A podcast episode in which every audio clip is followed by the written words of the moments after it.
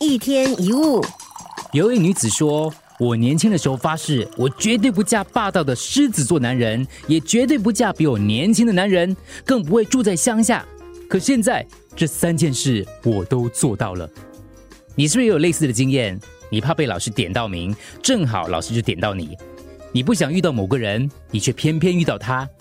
你担心表演出状况，结果就真的出状况。其实这就是思想的力量。你可以去观察一下那些担心恐惧的人，他们会把大部分的心力用于避免不想要的东西，总是想着我不想失败，我不想失去他，我不想生病，我不想把事情搞砸，我不想变老，我不想死。心里总是想着避免以上的状况，越想避免的问题就越可能发生。有位旅客经常乘坐游轮，他跟船长聊了起来。哎，船长先生，你对河里每一处险滩一定都知道的很清楚，对吧？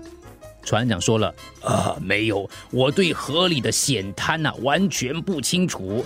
这旅客非常惊讶的说，啊，你不知道哪里有险滩，怎么可以驾船呢？船长就说了，为什么一定要在险滩之间摸索呢？我知道哪里是安全的深水，不就够了吗？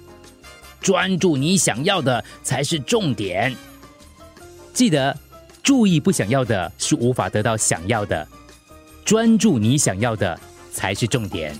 一天一物。